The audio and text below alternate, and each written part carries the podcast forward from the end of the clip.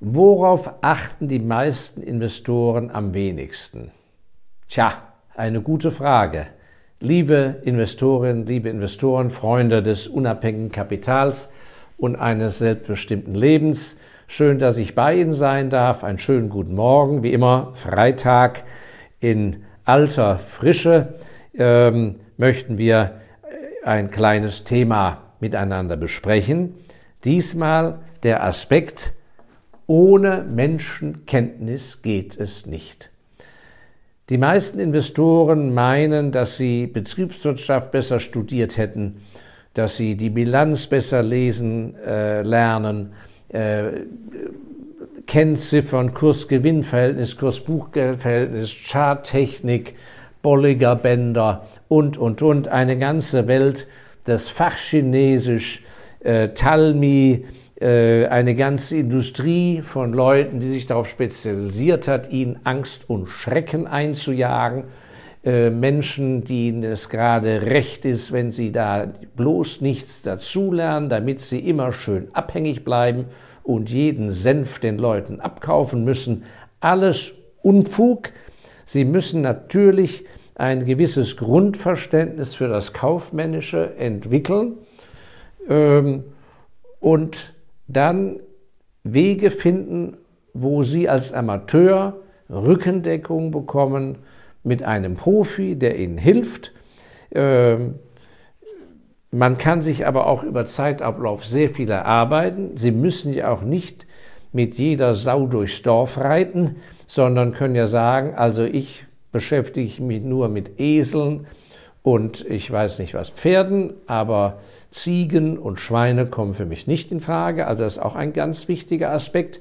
Und mir imponieren immer die Familien am meisten, die äh, in aller Seelenruhe sich anhören, wie erfolgreich andere Menschen auf anderen Gebieten sind, dass sie 30 Prozent in kurzer Zeit hier und da verdient haben und dass sie da und dort investiert haben und die dann mir in aller Seelenruhe sagen, das freut uns sehr für die anderen. Wir Familie XY, wir investieren nur in das und jenes, da fühlen wir uns wohl und auf dem anderen Gebiet fühlen wir uns unwohl oder da kennen wir uns nicht aus und das wollen wir auch nicht lernen oder wir sind zu dumm dazu, das können wir nicht lernen. Das sind die allerbesten Langfristinvestoren, die sich auf gewisse Gebiete beschränken. Und jetzt kommen wir zum ersten Punkt, weil sie eine gute Menschenkenntnis besitzen, und zwar worüber? Über den Mensch sich selber. Das ist also der aller, aller wichtigste Aspekt und in meinem ersten Buch, des klugen Investors Handbuch, habe ich das ausführlich dargelegt, in einfachen Worten, dass am Anfang eines erfolgreichen Investors und Unternehmers steht die Selbsterkenntnis. Und ich propagiere ja immer wieder, auch äh, bei Vorträgen, dass es sehr gut ist, ab einem gewissen Alter, einmal im Jahr splitterfasernackt vor einem lebensgroßen Spiegel zu stehen und 15 Minuten ganz alleine und ungestört, am besten im Sommer, damit man sich nicht erkältet, nackt vor dem Spiegel stehen und sich mal 15 Minuten, ohne was zu sagen, in die Augen schaut, damit sie erfahren, was für ein Mensch da eigentlich in ihrem Körper drin steckt, was für eine Seele. Und das hört sich vielleicht ein bisschen komisch an, aber ich kann Ihnen sagen, wenn Sie nicht in tiefster, in tiefster Recherche abgrundtief ehrlich erfassen, ob Sie ein Angsthase sind oder ob Sie ein Draufgänger sind, der langweilige Sachen nicht ertragen kann, wenn Sie das nicht und wenn Sie ein ungeduldiger Mensch sind, ja, wenn Sie gar nicht Lust haben zu lernen, ja, dann hat das massive Auswirkungen auf Ihr Verhalten als Anleger. Und wenn Sie da aufs falsche Gleis kommen, werden Sie das nie übereinbringen, so wie Sie mit Ihren Investments umgehen müssen, idealerweise, und so wie Ihre Natur dagegen arbeitet. Also, deshalb, ohne, Menschen, ohne Menschenkenntnis geht es nicht. Mein Plädoyer kriegen Sie in keiner Universität vom Professor zu hören. Ja, ausschlaggebend wichtig die Erkenntnis, ihrer eigenen Person. Aber Punkt Nummer zwei, ohne Menschenkenntnis geht es nicht, gilt auch für den Spekulanten. Ein Spekulant, das ist kein Ehren, äh, ein ehrenwürdiger, eine ehrenwürdige Tätigkeit, war früher ein regulärer Beruf. Was ist ein Spekulant im Vergleich zum Investor? Der Spekulant ist der Mensch, der sich darauf äh, spezialisiert, äh, spezialisiert zu erfassen, was die anderen Marktteilnehmer, also die Massenpsychologie, wohl als nächstes machen wird oder wie sie reagiert auf Ereignisse, auf Trends, auf Nachrichten und so weiter.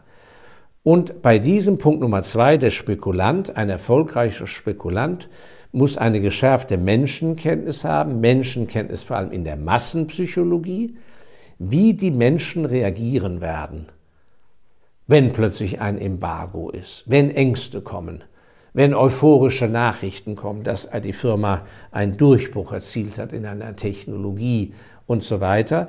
Das heißt, er, der erfolgreiche Spekulant wird im Laufe der Jahre immer, immer besser, weil er sich mit Themen an der Peripherie überhaupt nicht beschäftigt. Der braucht nicht die Bilanz im Detail zu studieren, sondern muss einfach immer mehr erfassen, wie reagiert welcher Menschentyp, wie reagieren die Analysten die unter Druck sind, bei den Banken richtig zu liegen?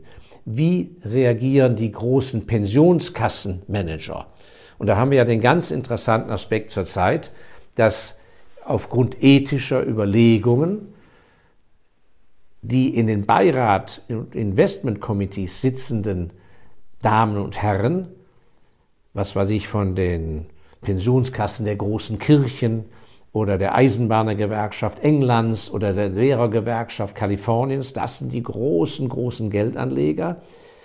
Wie reagieren die auf ethische Verhaltensveränderungen? Dass sie eben sagen, wir möchten die Ölindustrie nicht mehr unterstützen. Das muss ein Spekulant wissen. Was sind da für Menschen und wie reagieren die auf gewisse politischen Druck oder auf Druck von NGOs? Wann werden die wie reagieren? Und dann hat es zum Beispiel zur Folge, dass die Ölindustrieaktien nicht vom Fleck kommen, obwohl die Gewinne steigen und steigen und die Dividenden steigen und steigen. Der Kurs kommt nicht vom Fleck. Und wer eben da nicht geschärft als Spekulant ist, äh, kapiert gar nicht, was ist denn da los? Warum steigt der Kurs nicht? Ja, ist ja klar. Weil auf der Gegenseite systematisch diese Positionen abgebaut werden, beziehungsweise nicht weiter zugekauft werden.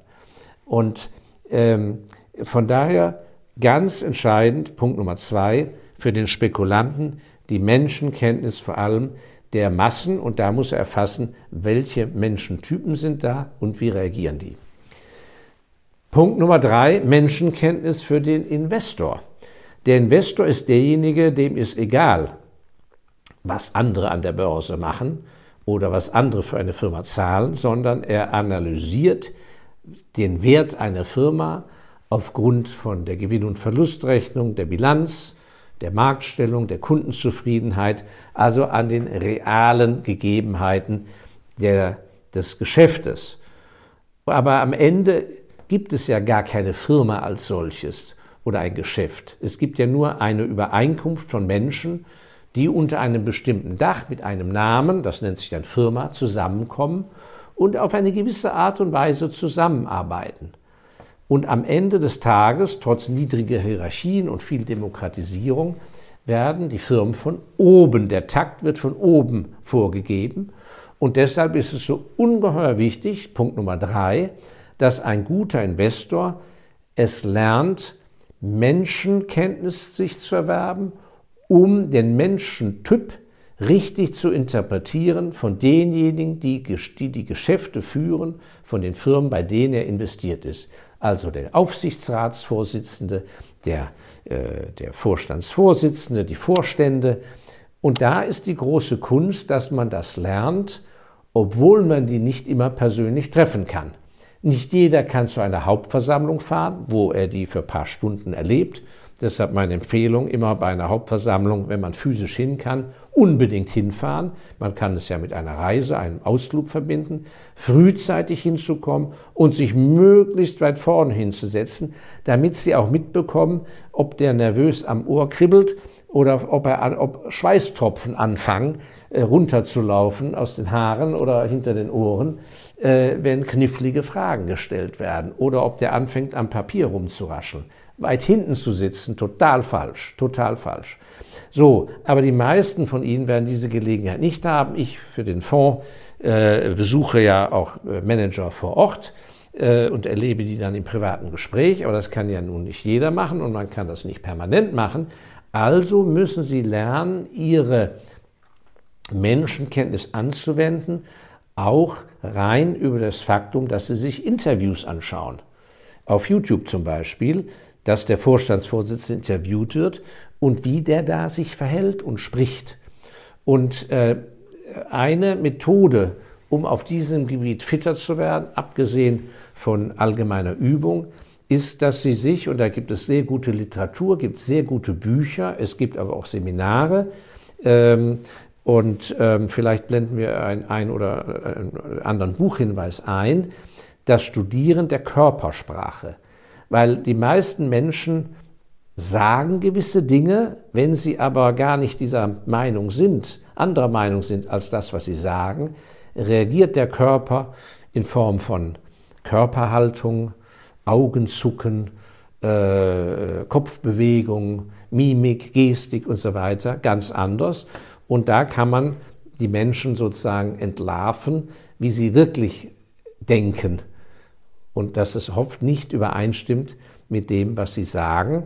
Und äh, da würde ich jedem anraten, der ein guter Investor werden will langfristig, auf diesem Gebiet sich zu schulen. Da müssen Sie mal schauen, welches die beste Methode ist zum Thema Interpretation der Körpersprache.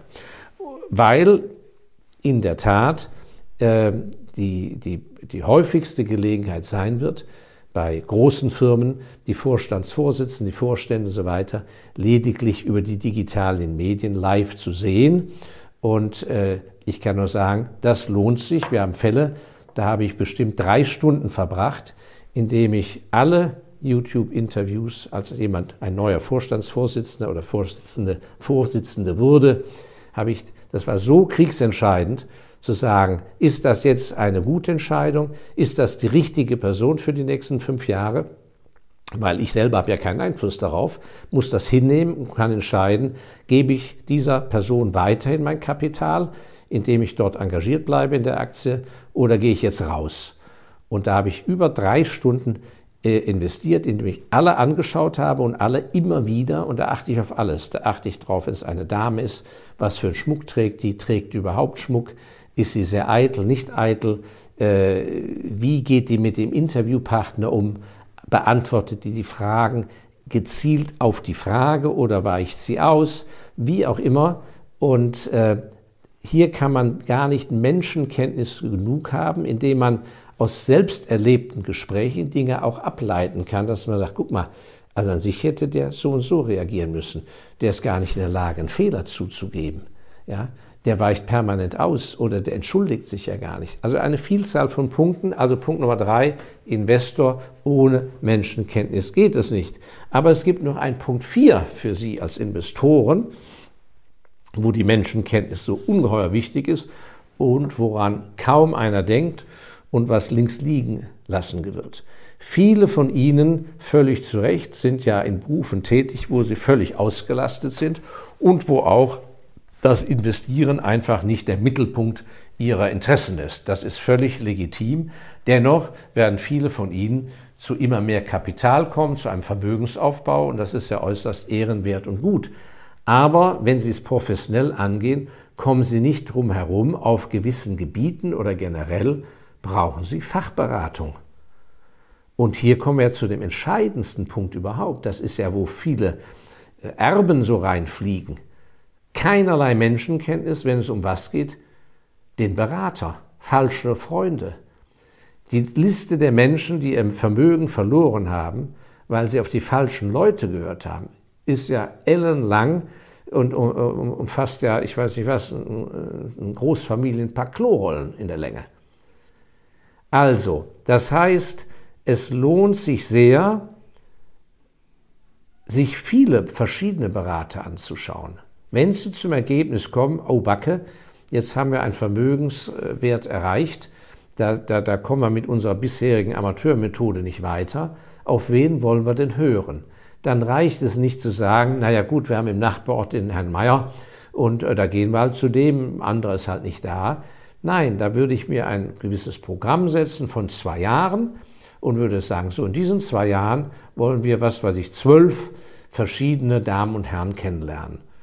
Von kleinen Organisationen, große, bankenunabhängige, bankenabhängige, wie auch immer. Da muss man sich mal umhören, wer gibt es denn da, muss man recherchieren und ohne dass ihr Privatleben auf den Kopf gestellt wird, sagt man so, und im Herbst machen wir mal eine Fahrt nach Hamburg, da besuchen wir zwei, haben wir zwei Termine, da trinken wir den, den eine Tasse Kaffee und hören mal, was die so zu sagen haben zu unserer Problematik. So, und äh, äh, was weiß ich, im Februar, da fahren wir mal in Düsseldorf vorbei oder in Basel oder in Zürich oder wie auch immer. So, und ich kann Ihnen sagen, wenn Sie da einen bunten Strauß äh, verschiedener äh, Firmenkulturen im Beratungsgeschäft oder Vermögensverwaltungsgeschäft aufsuchen, da werden Sie sehr bald ähm, ein sehr gutes Gespür entwickeln, zu wem Sie eigentlich passen und wer der Richtige für Sie ist. Was ist der Trick dabei? Sie müssen sich jedes Mal, egal ob es Hamburg ist oder München, egal ob klein oder groß, in dem, die gleiche Art und Weise präsentieren. Das heißt, den Leuten die gleichen Fragen stellen, den Leuten sich in gleicher Art und Weise präsentieren, in der gleichen Weise vorstellen, das gleiche sagen, weil dann haben sie die Vergleichsmöglichkeit. Denn wenn Sie mit den einen praktisch nur über die Politik daher parlieren und bei den anderen gehen Sie in Detail und, und, und, können Sie nicht vergleichen. Und ich kenne leider nur sehr wenig Menschen, die sich diese dieses Investment an Zeit gebracht haben. Und das ist aber der Weg, um die Menschenkenntnis in puncto Beraterszene, Ihr persönlicher Berater, herauszuschärfen. Ja, das war ein kleiner Aspekt. Vier Punkte, ohne Menschenkenntnis geht es nicht, den ich mit Ihnen teilen wollte, heute am Freitagmorgen. Ich danke für Ihre Aufmerksamkeit. Sind Sie so lieb, teilen Sie das Video mit Menschen, die Inhalte davon gebrauchen können. Abonnieren Sie unseren kostenlosen Kanal. Bitte erweitern wir alle zusammen den Kreis unserer unabhängigen Denker und unterstützen uns gegenseitig. Das machen Sie, indem Sie morgen nicht, sondern am nächsten Freitag wieder dabei sind. Und darauf freue ich mich. Ich bedanke mich. Alles, alles Gute, alles Liebe, Ihr Markus Elsässer.